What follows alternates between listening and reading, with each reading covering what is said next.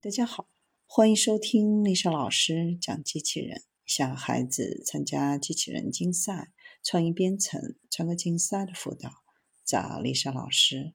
欢迎添加微信号幺五三五三五九二零六八，或搜索钉钉群三五三二八四三。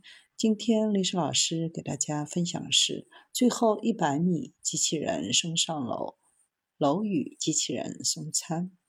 每天午餐时间，上海静安某办公写字楼的八部电梯人流密集，楼内近两千名白领上上下下。办公楼一楼大厅的一角是机器人配送站点，放置了一个存放外卖的置物架。走进大厅的骑手们熟门熟路的把外卖放在置物架上，与客户联系后发送取餐密码，即可转身离开。配送站点管理人员对外卖进行分类，相同楼层的放在一起，然后放进机器人的肚子里。一个机器人肚子可以放四单外卖。到达不同客户处，客户凭骑手发来的取餐密码取餐。这种能帮骑手送餐上楼的机器人，已经在静安、黄埔、浦东和普陀等区的办公楼宇内使用。运行一年多来，机器人已经帮助骑手递送外卖超过十五万单。管理人员往机器人的肚子里装进外卖，按了一个按键，机器人就自动驶离。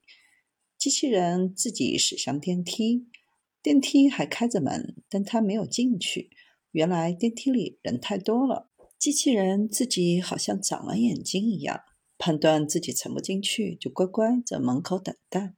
过了一会儿，第二部电梯来了，他才缓缓驶入。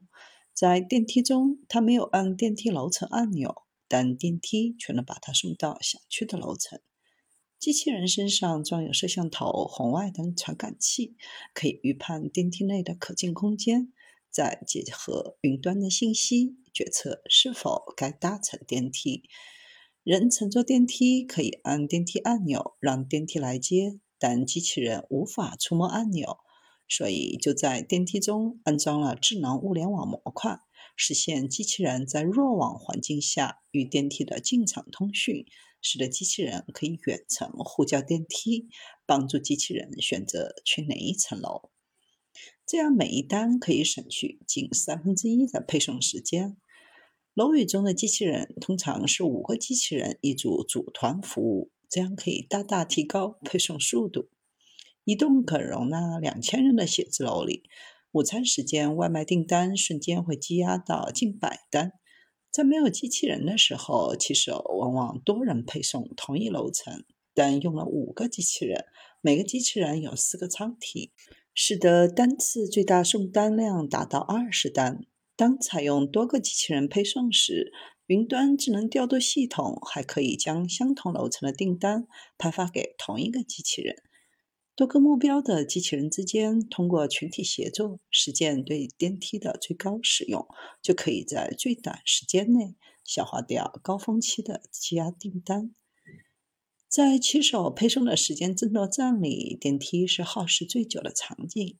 很多写字楼只给外卖小哥开放一部货梯送餐，即使骑手已经到达楼下，挤电梯可能也需要花上十五到二十五分钟。